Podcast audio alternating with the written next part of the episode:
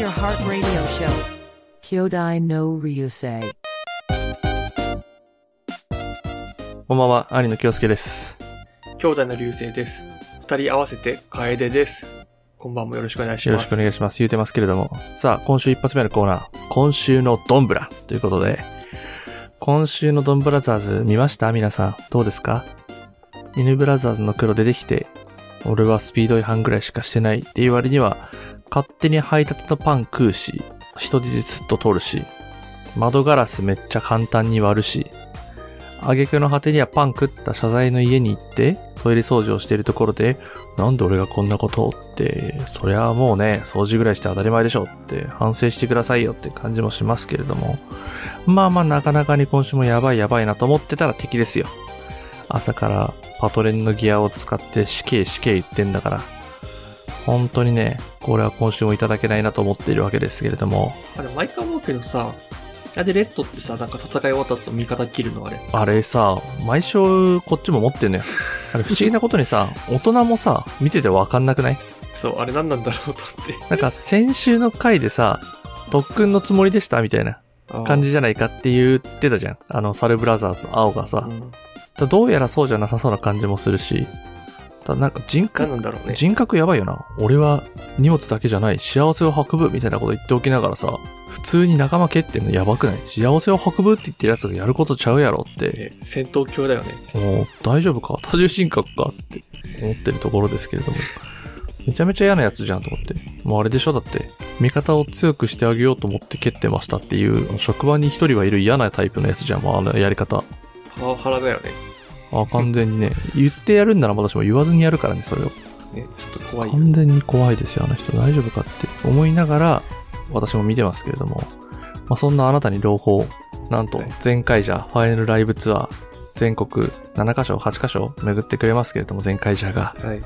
最終日の大阪公演最終回、なんとライブ配信が決定しましたね。はい、ありがとうございます。はもうこれでね、ということで、それでは今週も始めましょう。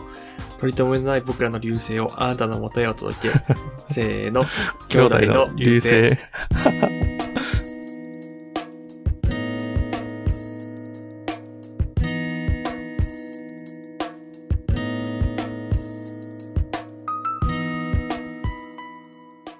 改めまして、有野京介です。おすすめの動画コンテンツです。こんばんは。というわけで今弟さんが言ってしまいましたけれども、今日のコーナー、おすすめの動画コンテンツですね。1回目かな ?2 回目かな？の頃にやりましたけど、久しぶりですね。今回ご紹介するのが50回目のファーストキスっていう映画なんですけど、なんか、長澤まさみさん？あ、そうそう。長澤まさみさんと山田孝之さんが出てる映画で、これ勇者ヨシヒコはそもそも好きで、学生の頃すごい見てたのね。はい。監督があの、同じ監督で、福田さん？そう、福田雄一さんが撮ってんの。うん。で、まあ、めちゃめちゃ笑えるんだけど、でもやっぱりこう、ちゃんと泣ける映画を作っていくんだよ。うん。ざっくりストーリー説明すると、これハワイが舞台で、病気で記憶が1日しか持たない女性、うん。まあ、その女性とハワイでツアーガイドをする男性の恋の物語なんだけど、うん。まあ、何せ記憶が1日しか持たないもんだから、出会ったりとかしても、次の日は忘れるわけよ。うん。で、その女性はずっと同じ最終日を繰り返してて、その事故に遭う前日かな？の記憶までをずっと繰り返してるのよ。うん。で、その事故に遭って以降の記憶がもう一日一日しか持たないから、その事故の前まで、だから親とか兄弟とかのことは覚えてられるんだけど、うん。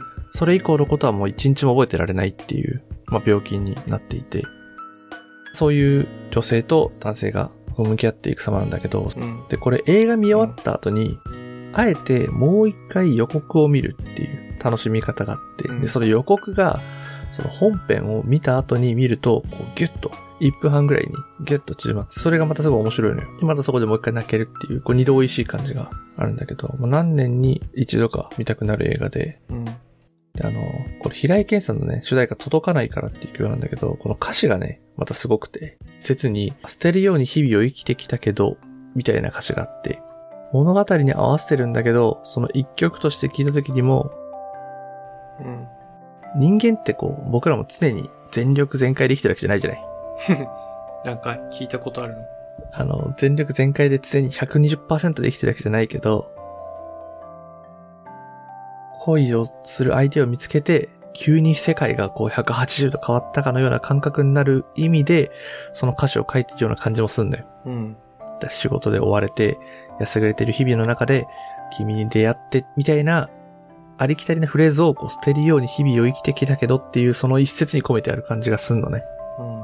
こういうこう平井堅さんのこう歌詞の素晴らしさ、曲の良さみたいなのもあって、まあ、すごく全体として一つの作品として素晴らしい映画だなっていうのがあって、この曲もね、ソニーピクチャーズの YouTube の公式さんに入っている1分半の予告の中で聴けるから、これ聞きながら予告をね、ぜひ見てほしいなというお話ですね。映画見た後に予告。この二度美味しい楽しみ方、そして届かないからを、あの、映画終わった後に音楽のサブスクでもいい CD でもいい何でもいいから、この音楽を聴いてほしいっていうね。この三度美味しい。もう一粒で三度美味しい素晴らしい映画。これ皆さんにぜひお届けしたいなとうん。思いますね。恋愛映画とか見る？見ない。見ないんだ。動画しか見なくて、邦画見ないんだよね。これなんかね、人生を通して一生見ていけるなって映画が二つあるのよ。これがこのうちの一つなんだけど、まあもう一つはちょっとまた次回あ、あればね、あ、わかった。お話ししたい。お、わかった？トイストーリーでしょえ？全然違う。え、恋愛映画じゃないじゃん。いや、見るけど、あ、恋愛映画か。全然聞けなかっ言ってなかったかもしれない。でそういう意味で言えばめっちゃあるけどね。た。あ恋愛映画の中で2作一生何回も見れる映画が2つあるっていう。まあまあ、そんな感じですよ。ぜひ見てください。はい。以上、おすすめの動画コンテンツでした。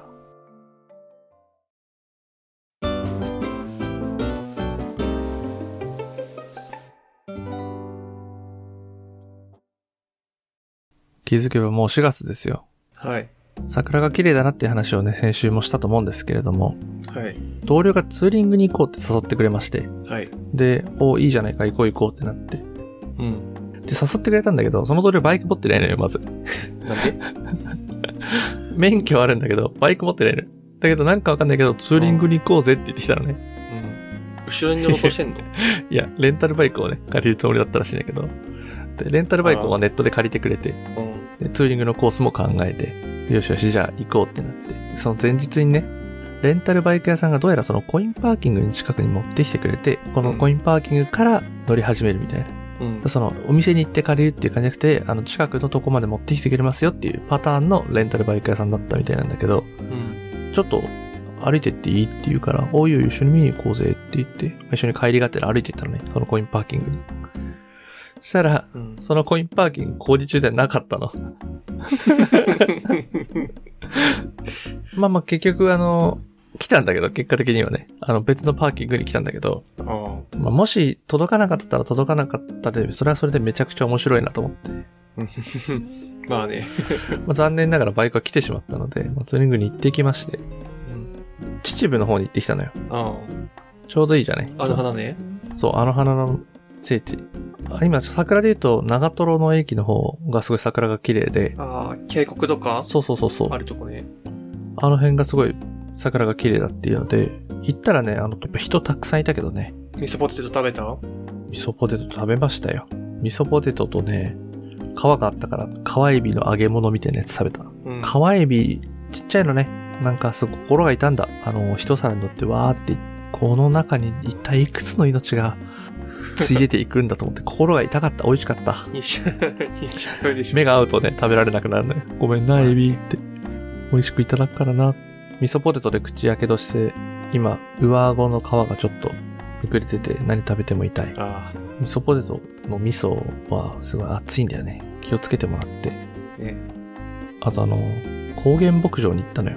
うん。バイクのツーリングといえば高原じゃない。そうなの？もうバイクのツーリングといえばもう草原か滝に行くでしょ。滝っていう選択肢もあったんだけどな。高原に行きまして。ソフトクリーム食べて、うちの母はソフトクリームすごい好きじゃないうん。あの、ご在所のソフトクリームが人生で一番うまいって豪語してるんだけど、あ持ってなくて、今回食べた高原のソフトクリームが人生で一番うまかった。これね、本当に言ってほしい。ソフトクリームを食べに行くだけの価値がある場所だった。全部一緒なんだよな。いやいや、マジで分かってない。牛乳のうまさに直結するから、これ。牛飼ってる場所で、取れたての乳を使ったソフトクリームはレベルが違う。一緒なんだよな。全部スーパーのとこ一緒だよ。もうほぼ牛乳なのよ。じゃあ牛乳飲んだ方がいいじゃん。って言うと思った。絶対言うと思ったんだけど、牛乳をなんだろうな、3倍から4倍に濃くしたものを食べてるのよ。あだから牛乳を超える牛乳なのね。で牛乳を超える牛乳味わったことないでしょ？よくわかんない。売ってんじゃん、スーパーで。あの、特濃って書いてある。ちょっと濃いめですよって書いてある牛乳。あれの2倍ぐらい濃い。それがもう冷たくてキンキンに冷えてやがるアイスクリームになってお届けされるから。もう感動する。と同時にあの、山の高いところから街を見下ろしながら食うソフトクリーム。これもうね、最高オブ最高なんですよ。あもうツーリングおすすめ。バイクで行くとワインディングがあって気持ちいいし、ー。うん。最高の景色でバイクと高原の写真も撮って、美味しいソフトクリーム味わって、ヤギと触れ合って帰れるから。ここ本当にね、じ、ぜひ秩父に行く機会があったら行ってほしい。車で行ってもいいと思う。楽しい。うん。最近引っ越しまして、4月で新年度で、駅を挟んで西から東へね、移動するっていう、ね、引っ越し手伝ってもらったっけわかる気がするけど。すっごい微妙な距離引っ越してるよね。本当にね、歩いてね、引っ越せるぐらいだよね。引っこ引っ越して。しかもあの、引っ越しの日に、マンションの管理人さんに言ってなくて怒られるっていう。ねお騒がせ、最後の最後にね、やらかすっていう。お騒がせをしてね。兄も一緒に謝るっていう。でね、引っ越したはね、なんか、結構古いね、マンションでね、トイレのね、水が止まらないっていうね、事件があって。ね、一回流したら永遠水補充し続けてたよね。捨ててたよね、もはや。っていうなんかね、新事件があって。なんかまあ元栓閉めて解決して、まあ業者来てもらったんですけど、昨日。っていう、まあなんか、結構最初から波乱なね、マンションで。あとね、収納がないんだよね。クローゼットがなくてね。1K でね。そう、1K で。まあ、一人暮らしにちょうどいいサイズ。なんか最初広いなと思ったけど、住むと狭く感じるんだよね。荷物があるとねそ、どうしてもそうなっちゃうよねあ。とレイアウトが多分下手くそなんだろうね。ああ、でもそれはあるかもしれない。今ね、まだ全然2ほどき終わってない。1週間も経ってないから2ほどき全然終わってないんですけど、部屋の中心に布団敷いて周りに物を囲んで生活してるっていう、今スタイルなんだけど、動かずに物全部取れるっていう。すごいね。儀式なの？でいやでも一番楽なんだよ。真ん中にいるから。全部に手届くんだよ。あ、そうか。やっていう、もうレイアウト変えないと多分良くないんだろうなと思っぱ似たようなマンドリ昔吸ってたけどさ、う。うん。あの、レイアウトすごい大事だよね。なんか同じ部屋でもさ、物を置く位置とか物の量によって全然なんか違うもんね。YouTube とかインスタとか見てるとね、すごいね、おしゃれなさ、ワンルームとかでもさ、部屋にしてたりする人いるからね、羨ましいなと思う。その才能。してるよね。昔それこそさっき話をしたあの同僚と一緒の間取りの部屋に同じマンションに寮みたいな感じで住んでたから、うん。で、その人はあのオレンジ色が好きなのよ。うんだ。からオレンジ色にこう部屋をしたいんだよね。だから、布団カバーとかソファーとかオレンジ色のやつにしたりとかしてて、もうすごいなんか、オレンジ色ってやっぱ膨張色だから結構狭く感じるんだけど、僕色のこだわりがあって緑と茶色とナチュラルウッドってこれ決めてたから3色。だそういう風に統一感を持たせて閉めてたら、なんか広く感じたもんね。あれ？これ本当に同じ部屋か？みたいな。色とね、レイアウトはすごく大事だと思う。確かにね、なんか、色確かにね、大事だと思う。だから雑誌で見たんだけどね、なんか色はね、3色までがいいって書いてあって。ーで、それで最初にまず引っ越して色決めたのよ。ナチュラルと茶色、グリーンっていうこの3つ。それってさ、テレビとかさ、家電の色は入るの？テレビとか家電の色も本当は入れた方がいいけど、それは入れなかった。テレビは黒の枠だったからもうそれしょうがないなと思って。だからそのテレビ台をナチュラルウッドのやつにするとか、茶色って言っても焦げ茶みたいなやつだったからその焦げ茶みたいなやつにしてた。家電とか入れると難しいよね。難しい。でもあの白とかはあんまり置かないようにしてた。家電って白物家電ってよく言うじゃん、それこそさ。まあね、でもあの 1K だったから、洗濯機とか、あの、冷蔵庫は、その 1K のキッチンの方に置いてた。クラス4はもう本当にその3色で固定して。黒とかだったらまださ、焦げ茶みたいな方に、土色みたいな方には合うんだけど、白はさすがに馴染まないのよ。見えそうなものは、例えばこう囲うとかね、シール貼るとか、なんか最近こうあるじゃん、リメイクシートみたいなので、外装を変えられますよみたいなのあったりするから、そういうの貼って色変えたりして。まずね、色を3色決めて、それを守った方がいいと思う。確かに色な。カーテンの色がもう緑なんだよ。ってことはもう緑1個使われてんだよな。おカーテン買いに行ったの？そうなんか、もともとあったカーテンが緑？ちょっと明るい黄緑みたいなカーテンで、うんうん。で、窓が、に対してカーテン足りないからカーテンって追加で買いに行って、同じ色探そうと思って同じ色とかなくて、うんまあちょっとなんか、同じ系統のうん。薄い緑みたいな、抹茶色みたいな。買い替えた方が、全部買い替えた方がいいって。もうさ、長年使ったカーテンだからもう諦めて一回。いや、いや、いや、そうなんだよね。で、長さもあっていいんだよね、そのカーテン。捨てよっかなと思ったんだけど、長さ合ってないよね。そう。買い替えるかなと思ったけど、結構カーテンって高いんだよね。見たら。物によるよね。あの、遮光のやつとかあるじゃん。あれ結構するよね。遮光のやつ買ったんだよ。なんか、それが結構、2枚で4セット入ってるじゃん、カーテンみたいで。え、でもさ、弟くんの今の部屋だとさ、もう分けなくて1枚の長いやつ買った方がよかったくない？あの部屋だと。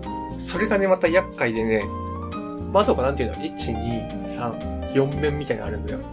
で、そのカーブのたんびにね、うんちょっとこう窓開放的な部屋だよね。そうなんかカーブしてんだよ、窓が。うん。そのカーブのところにね、なんて言うんだろうね、強制的に動かせない部分ってあるじゃん。あの上のフックのさ、ああ、そそういうこと？あれ全部そ、そこがそうなってんのそう、カーブが全部それになってるから、一面ごとに貼らないといけないんだよ。うわじゃなくて、1、2、3、ーあ、そういうことか。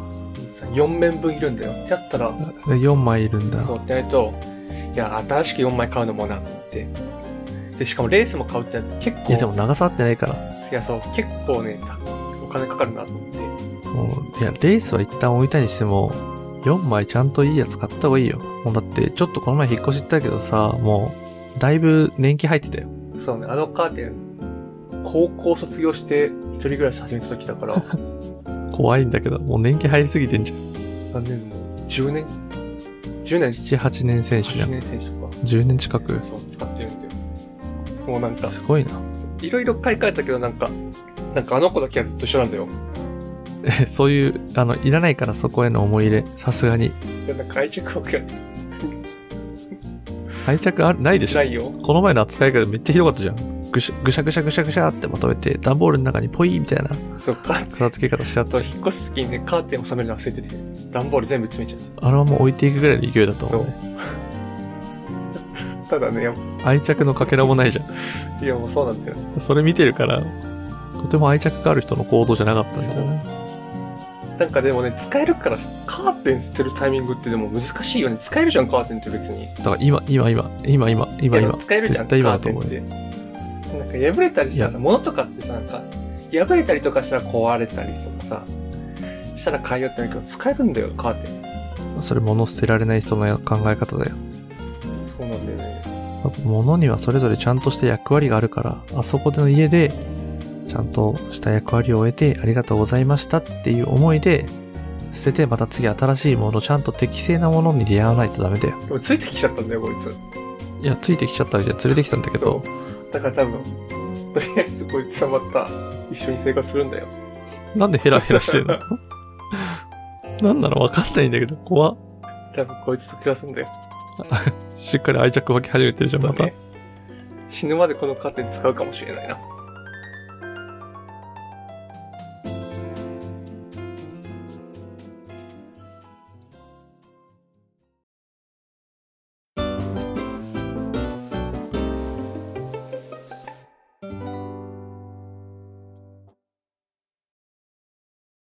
ということで、今週も終わりの時間が近づいてきたので、はい。今週の流星を決めて終わりにしましょう。はい。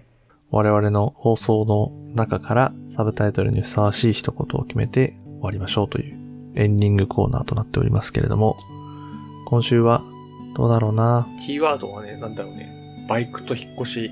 あとは50回目のファーストキス。でもね、秩父に行くときは高原に行ってほしい。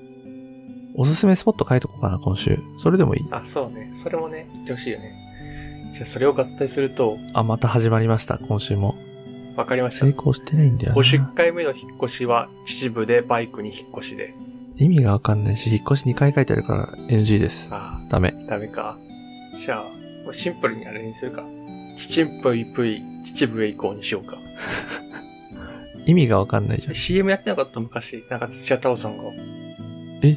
そうなの？え、なんか、ちちんぷいぷい、ちちんぷいぷい、秩父へ行こうって。秩父はいいとこ。なんとかだ、みたいな CM やってたよね。えー、知らない知らない。なんか JR とかなんか電車の広告のなんか CM やってたよ、確か。駅でなんか見た気がする。あ、そうなの？うん。調べてみるわ。